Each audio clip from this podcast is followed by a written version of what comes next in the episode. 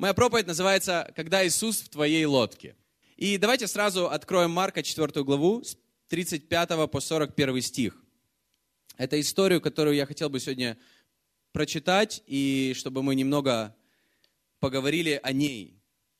35 стих. «Вечером того же дня э, сказал им, переправимся на ту сторону. И они, отступив, э, отпустив народ, взяли его с собою, как он был в лодке. С ним были и другие лодки. И поднялась великая буря, волны били в лодку, так что она уже наполнялась водою, а он спал на корме на возглавии. Его будет и говорят ему, «Учитель, неужели тебе нет нужды?» Что мы погибаем. И встав, он запретил ветру и сказал морю, умолкни, перестань. И ветер утих, и сделалась великая тишина. И сказал им, что вы так боязливы? Как у вас нет веры? И убоялись страхом великим и говорили между собою, кто же сей, что и ветер, и море повинуются ему.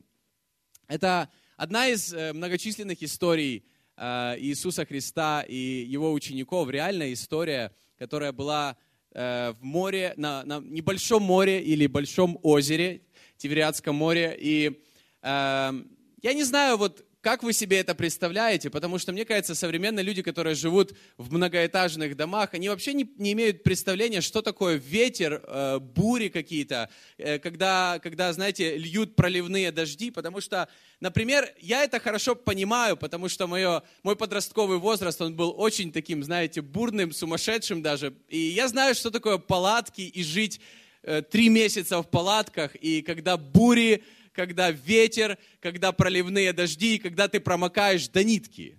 Когда у тебя промокает э, твое спальное место и все вещи, которые рядом с тобой, и ты ждешь, когда будет солнце, и потом все это дело сушишь на солнце. Мы э, сейчас как бы не сильно сталкиваемся с этим. Я также, э, мой подростковый возраст, он запомнился мне больше всего каким-то экстримом, и э, я уже несколько раз говорил об этом, то, что я занимался э, видом спорта, где мы на лодках спускались по горным рекам, и когда э, были ситуации, когда мои друзья, они были реально на грани жизни и смерти, и когда я, когда я был рядом, или когда мне приходилось что-то делать по этому поводу, и вспоминая это, знаете, какие-то водопады, пороги, водовороты, э, вспоминая это, я просто могу сказать слава Богу, потому что вот на моей памяти все было хорошо. По крайней мере, с нами, с теми, кто были вместе со мной, всегда все заканчивалось хорошо. Не всегда все начиналось хорошо, но заканчивалось, слава Богу, все хорошо. И с тех пор, я могу сказать, я очень начал верить в Бога. Потому что я просто подумал, Бог, Он нас хранит. И есть, знаешь, корабль, может быть, самый большой корабль в мире, он утонул из-за льдины. Но когда Бог хранит твою лодочку, то она благополучно дойдет до конца, если Бог, Он хранит тебя. Поэтому с той поры я просто, знаете, вот я, я понял, что Бог, Он есть, и Бог, Он где-то рядом с нами всегда. И Галилейское море, э, кто был в Израиле, кто знает, о чем речь? Ну, наверное, несколько человек – это небольшое море. Вообще непонятно, почему его морем называют. Его там есть три названия. Тивериадское озеро, Галилейское море. Э, оно очень маленькое, но оно всегда славилось ураганами, бурями, внезапными, очень сильными ветрами. И я хотел бы прочитать, когда я готовился, я много читал именно об этом море. Я хотел бы прочитать э, заметки нескольких путешественников, которые были там и провели там немного времени. Когда мы были там, там было очень тепло, солнечно, все было классно. Вот. Но эти люди провели там много времени. И вот один из них пишет, мы расставили свои палатки на берегу и пробыли в течение трех дней на ужасном ветру.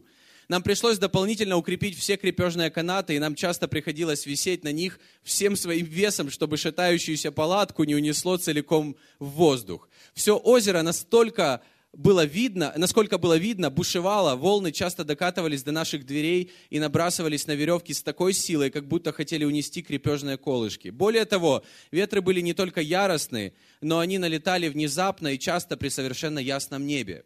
Другой э, англичанин, который э, изучал Библию, и он много лет прожил там, и он прожил э, много времени именно возле вот этого моря, и он говорит следующее. Группа туристов стояла на берегу Тивериадского озера, любуясь гладкостью водяной поверхности и небольшими размерами озера. Все высказывали сомнения относительно описанных в Евангелиях штормов.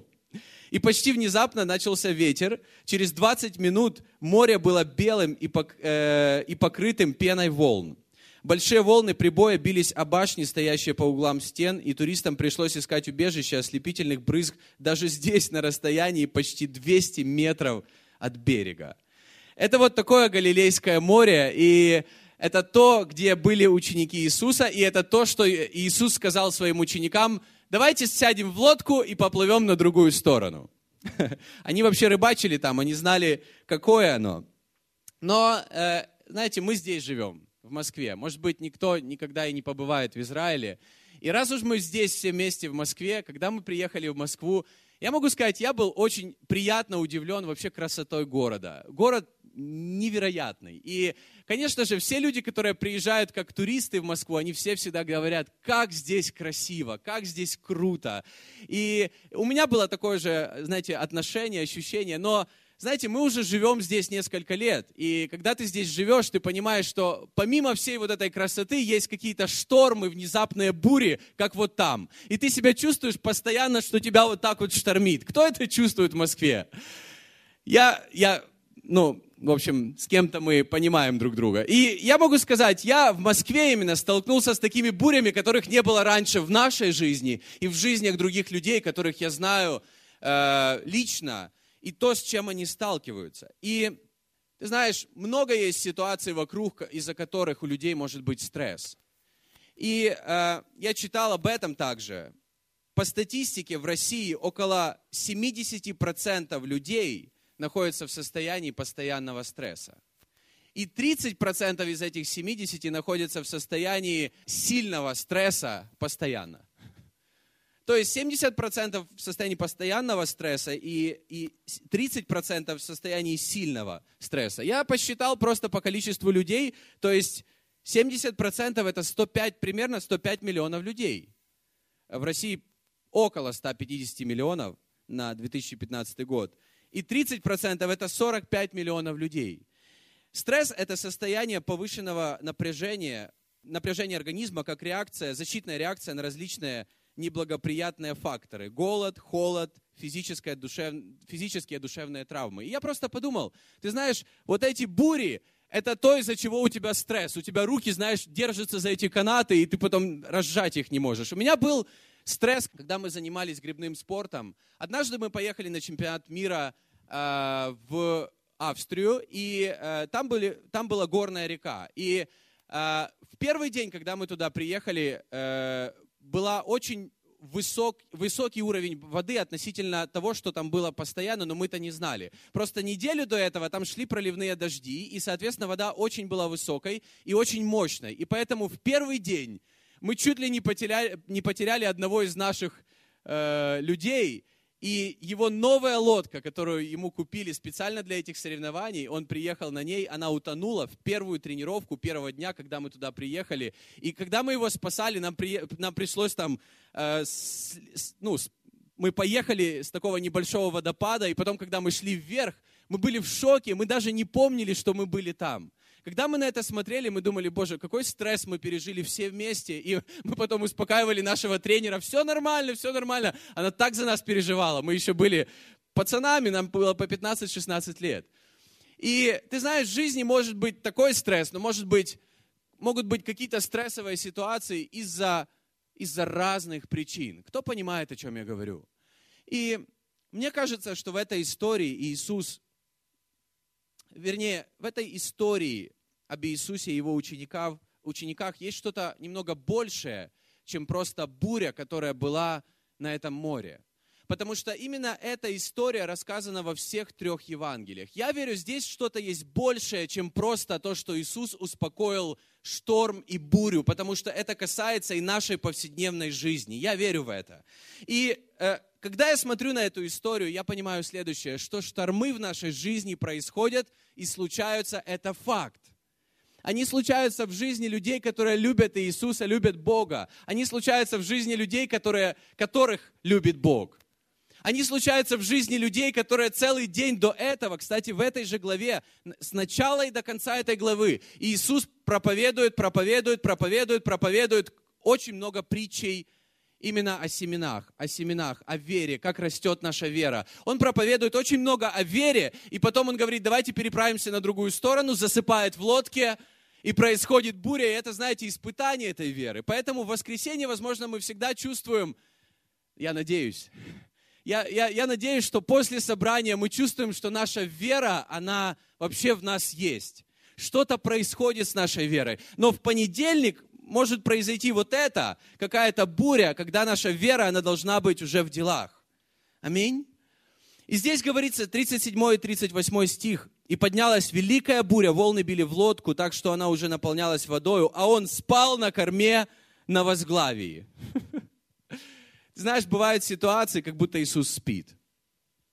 Когда, знаешь, вот так все происходит, мы в воскресенье приходим, и мы славим Иисуса, но понедельник или во вторник какие-то вот, что-то происходит вокруг нас, и нам кажется, что как будто Иисус заснул. И мы верим в Него, мы верим, что Он есть где-то в нашей жизни, но Он, такое чувство, что Он просто заснул. Иисус, ты видишь, что со мной происходит? Я не хочу тебя сильно отвлекать, я не хочу тебя будить, но, но тут погибаем мы. Я не знаю, были ли ситуации такие у тебя в твоей жизни, но в моей это было. И это иногда происходит, когда мне кажется, или в мою голову, знаешь, в моей голове просто появляются мысли, как будто Иисус, ты что, немного заснул?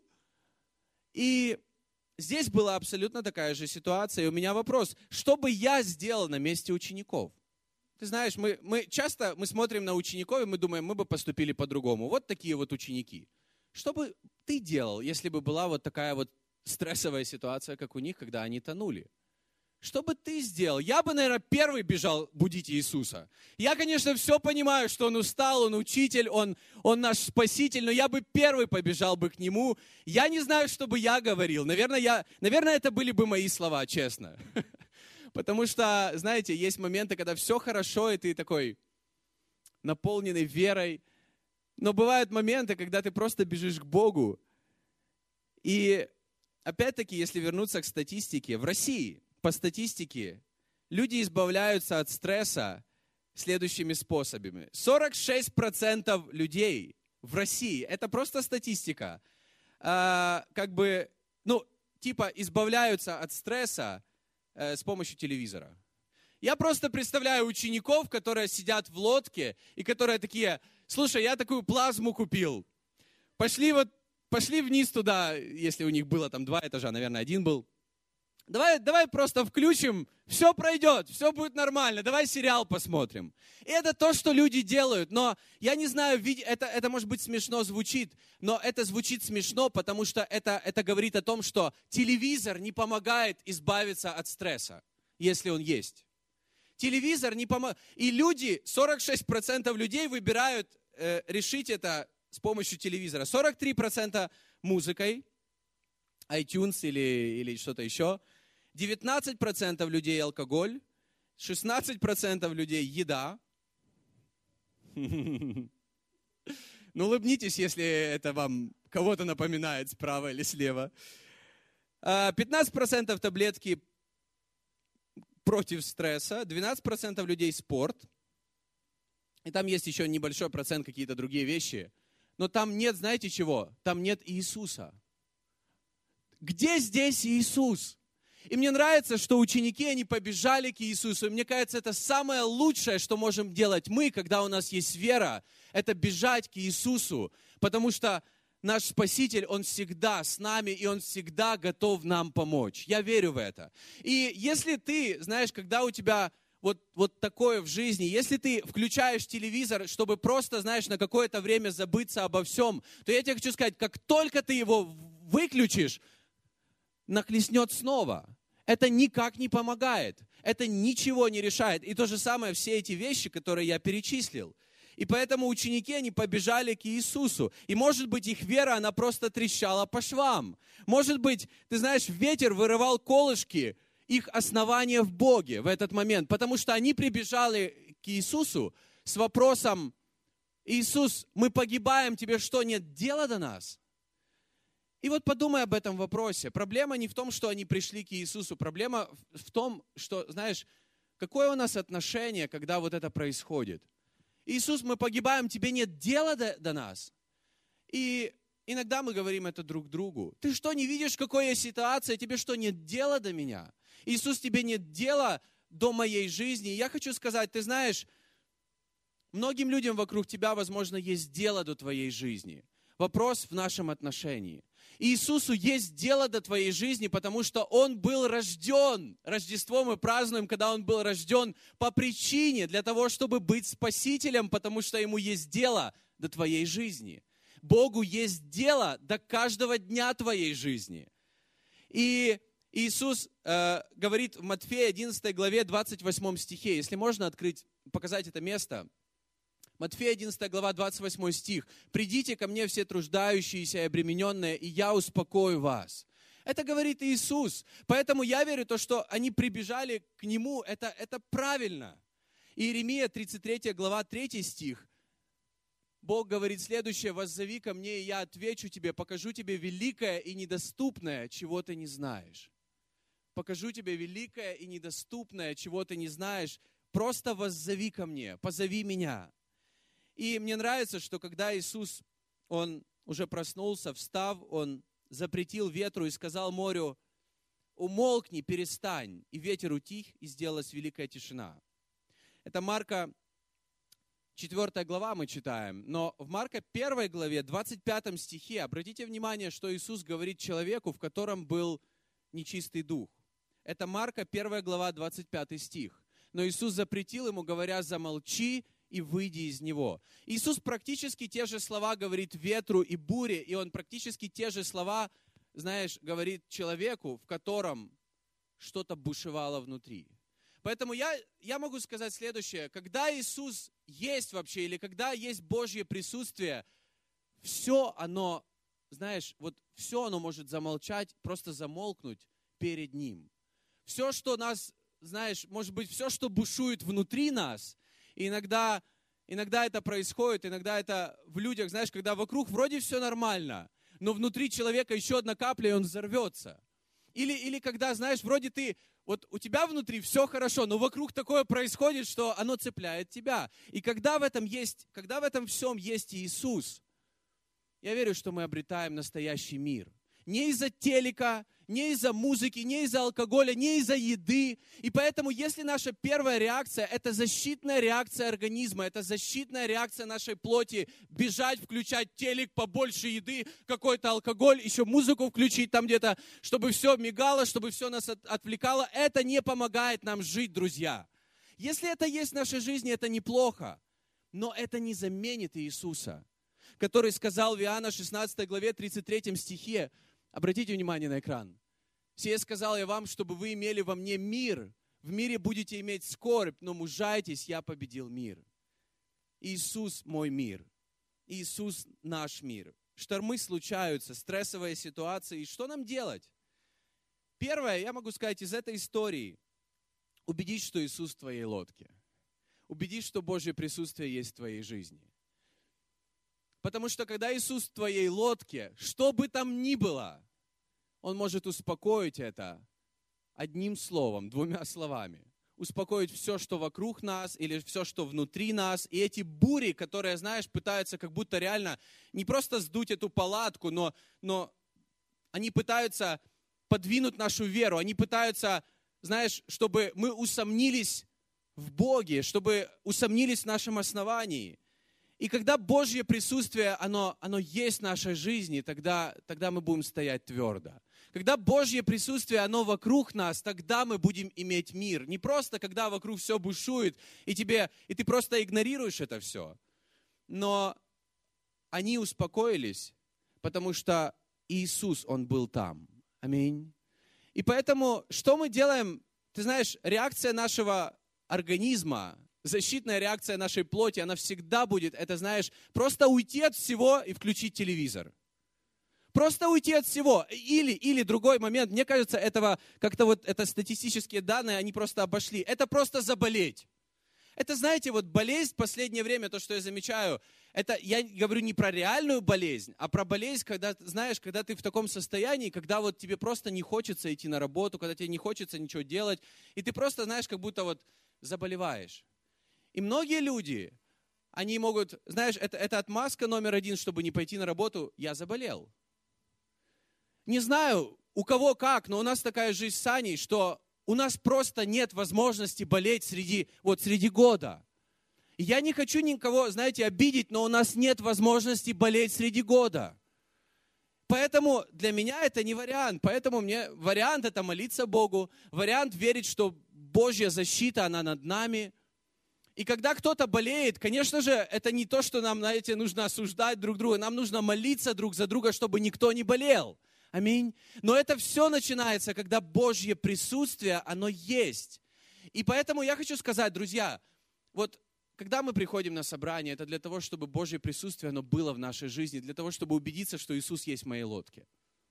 Для того, чтобы убедиться, что Иисус есть, Он, он рядом со мной. Если говорить о поклонении, о времени поклонения, это не просто, когда, вот, знаете, время поклонения, вот, вот для кого-то это может быть как концерт. Для кого-то это, вот знаете, классное начало собрания, потом там кто-то что-то выйдет, расскажет, и потом будет проповедь. И потом еще будет молитва, потом еще в конце закончит песней, чтобы классно все закончилось. Нет, это не это. Кто согласен?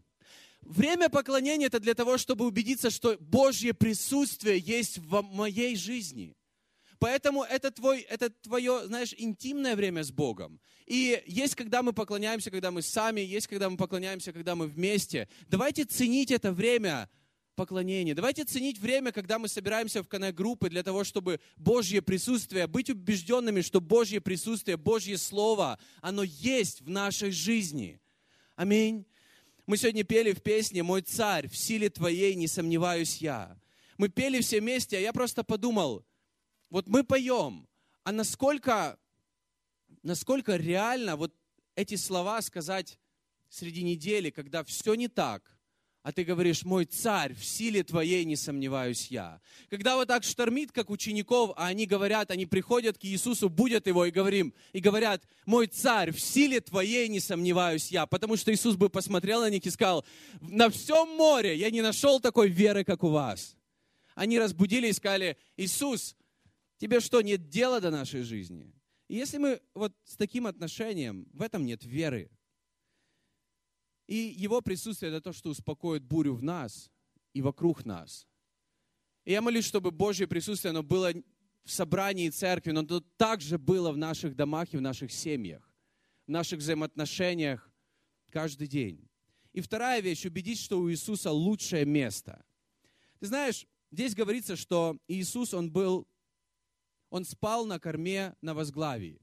И если э, читать историю и э, немножко понимать, вот какие тогда были лодки, то э, это была небольшая рыбацкая лодка на корме, он так говорится, на корме на возглавии. Корма вообще это, это, это конец лодки, это задняя часть лодки на возглавии. И э, вот на этой корме там было небольшое место, где лежал ковер, вот такой, как у Любы Колбина здесь под барабанами. Лежал ковер и подушка для того, чтобы какие-то почетные гости, они находились там. То есть это такое VIP-место на лодке. Впереди, потом перед ним стоял человек, который рулил кораблем, чтобы все видеть, и потом там уже находились все остальные. Поэтому у Иисуса было самое лучшее место на этой лодке. И я хочу сказать, убедись, что у Иисуса первое место в твоей жизни. Убедись в этом, что касается десятины, пожертвований, например, финансов. Убедись в этом, когда ты встаешь с утра и когда ты смотришь на весь свой день, какое место, где вообще есть Иисус в этом всем. Есть ли трепет у нас перед Богом, что касается Его присутствия в нашей жизни? Если у нас трепет, когда мы приходим в церковь, когда мы приходим и начинается поклонение, если у нас трепет перед Богом? Если трепет перед Богом, когда мы читаем Библию, когда мы видим что-то, или мы видим, что что-то касается, касается нашей жизни, как мы к этому относимся? Ведь я верю, без трепета, без вот этого трепетного отношения к Господу, Он никогда не будет на первом месте. Он никогда не будет главным в нашей жизни. А я верю, когда Он во главе, то все остальное, оно будет в порядке. Даже когда что-то не так, когда Он во главе, все остальное будет в порядке. Поэтому первое дело, это нужно не включать телевизор, а выключать. И убедиться, что Божье присутствие есть в моей жизни, и Он, и он во главе моей жизни. Три причины, как, почему, э, почему у людей возникает стресс. Опять-таки, я много прочитал статистики. Вам интересно? 270 тысяч человек были опрошены из многих стран, включая Россию. Итак, 29% людей, у них возникает стресс из-за нехватки денег. И это причина номер один, можно сказать, по всему миру. 27% людей из-за самобичевания, самоукорения. И 23% людей из-за недостатка сна. И когда я это прочитал, я подумал, это реально очень актуально, то, что я замечаю вокруг. И если перевести это в реальные цифры в России, то получается из-за нехватки денег, наверное, это до, до вот последнего года, более 30 миллионов человек. Из-за какого-то самобичевания 28 миллионов человек, из-за недостатка сна 24 миллиона человек.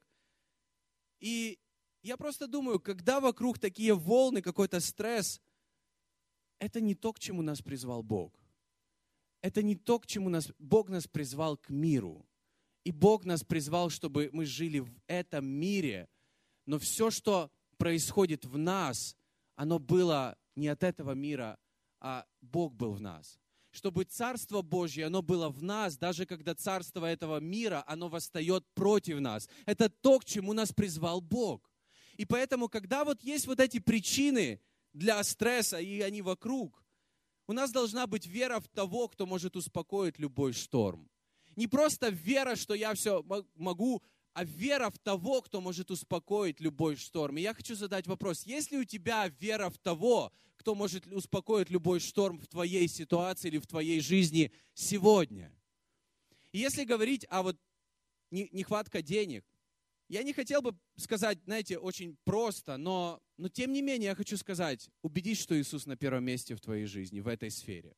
Делай все лучшее, что ты можешь, что касается твоей работы, потому что в Библии говорится, что нам нужно работать и относиться к работе, э, знаете, как, как к тому делу, которое мы делаем для Бога.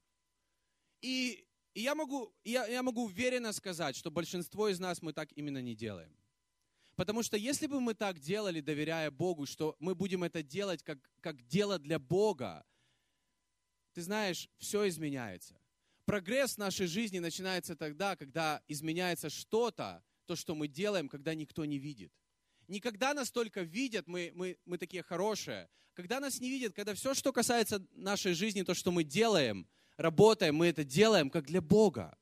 И когда мы это делаем как для Бога, и когда мы поставим Бога на первое место в этой сфере, э, ты знаешь, спроси Бога, помолись, помолись Ему о том, чтобы в 2016 году ты был благословением для других людей. Помолись не просто, чтобы у тебя было достаточно, чтобы ты смог быть благословением для других людей, потому что я верю, Бог нас к этому призвал. И, возможно, Бог тебя направит в следующем году что-то изменить в плане твоей работы. Возможно, нет. Возможно, да. Я не знаю. Но если мы придем к Богу, если мы будем, во-первых, бежать к Богу, а не к мамоне, и я верю, это наш выбор, бежать в первую очередь к Богу, а не к мамоне, который просто будет, в Библии говорится, что мамона это, это дух сребролюбия, это, это, это дух, который, который, знаешь, только, это когда только нас волнует вопрос денег. И когда мы ради этого отдаем все. И я понимаю прекрасно людей, которые работают с утра до ночи для того, чтобы обеспечить свою семью или какие-то нужды, которые у вас есть. Но, друзья, давайте бежать к настоящему обеспечителю. Аминь. И если мы верим, что Бог обеспечитель, то давайте бежать к Нему с вопросом номер один. Бога, как Ты хочешь, чтобы моя жизнь была благословением для других людей? А как Ты хочешь, чтобы, чтобы я работал? И, знаете, бежать всегда к Богу, а не к мамоне. Поэтому, когда у нас есть нехватка денег, я, я понимаю, что это, это знаешь, это давит на нас. Это как волны, которые нагребают сверху. И, возможно, у тебя ситуация, когда твоя лодка, она уже на 90% под водой из-за вот этой причины. Но послушай, Бог, Он больше всего этого. Бог, Он обеспечитель. И Иисус это тот, кто сказал, и все остановилось. И стала большая тишина. Вторая вещь из-за самобичевания. Но ты знаешь, я хочу сказать, если это касается тебя, мы все недостойны. Мы все согрешили и лишены славы Божьей вместе с Адамом, и мы все праведны во Христе Иисусе. И поэтому нам нужно это себе напоминать. Мы все согрешили из-за Адама, и не нужно себя это, э, ну, в этом слишком укорять. Нам нужно фокус направлять на Иисуса. И это, вот это происходит, когда мы больше сфокусированы на себе, чем на Боге. Потому что чем больше мы смотрим на Бога, тем меньше мы смотрим на какие-то свои ошибки или на свои какие-то недостатки. Недостаток сна.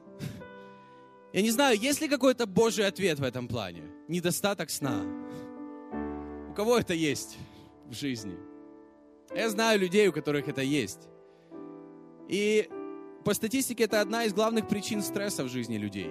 Я верю, Бог нас призвал не к стрессу, к тому, чтобы у нас был мир. Знаешь, иногда мы можем или не можем просто нормально спать из-за какого-то стресса вокруг. Иногда мы просто, вот наш сон, он, он ненормальный сон. И если это в твоей жизни так, я хочу просто, не знаю, просто приободрить тебя. Приди сегодня домой, и просто засни, но с благодарением Богу. С благодарностью за все, что есть в твоей жизни. И попроси Бога сражаться за тебя тогда, когда ты спишь. Потому что когда Иисус спал, очень хорошо спал, когда вокруг был шторм, он, он знаете, очень хорошо спал. То, что я вижу в этой истории, Иисус, вы знаете, как младенец. Конечно, он устал, он проповедовал там целый день, возможно, делал разные чудеса, но но он спал хорошо, потому что он знал, что Бог на небесах, он, он все держит в своих руках, и что все с ним будет хорошо. И даже когда такое чувство, что Иисус заснул, Бог на небесах, Он заботится о нас потому что Он любит нас. И поэтому, когда, знаешь, у нас недостаток этого, или мы даже заснуть нормально не можем, засыпай с благодарностью Бога, для Бога, и просыпайся с хвалой Богу. Просыпайся и начни, и прославь Иисуса в начале этого дня. И какой бы день, день ни был, приди домой и засыпай, когда уже все ушло, когда уже, когда уже жена или муж заснули и так далее. Просто внутри себя, в своем сердце поблагодари Иисуса. И доверь это время Иисусу. Доверь это время Богу. По статистике мы спим от 30% жизни. То есть, другими словами, мы спим десятками лет – Десятками лет мы проводим в сне. Это важное время, чтобы мы спали нормально. Когда Бог, Он за нас, когда мы верим, что Бог, Он с нами. Он стоит за нас. И я хотел бы прочитать еще одно место из Библии в конце. Евреям 11 глава, 32-40 стих. «Что еще скажу?» – пишет Павел. «Не, не достанет мне времени, чтобы повествовать о Гедеоне, о Вараке, о Самсоне, о Иефае, о Давиде, Самуиле и других пророках, которые веру побеждали царство, творили правду, получали обетование, заграждали уста львов, угошали силу огня, избегали острее меча, укреплялись от немощи, были крепки на войне, прогоняли полки чужих, жены получали умерших своих воскрешены, воскресшими, иные же замучены были, не приняв освобождение, дабы получить лучшее воскресение. Другие испытали поругание и побои, а также узы и темницу, были побиваемы камнями, перепиливаемы, подвергаемы пытке, умирали от меча, скитались в милотях и козьих кожах, терпя недостатки, скорби, озлобления. Те, которых весь мир не был достоин, скитались по пустыням и горам, по пещерам и ущельям земли. И все сии свидетельствованы в вере, не получили обещанного, потому что Бог предусмотрел о нас нечто лучшее, дабы они не без нас достигли совершенства.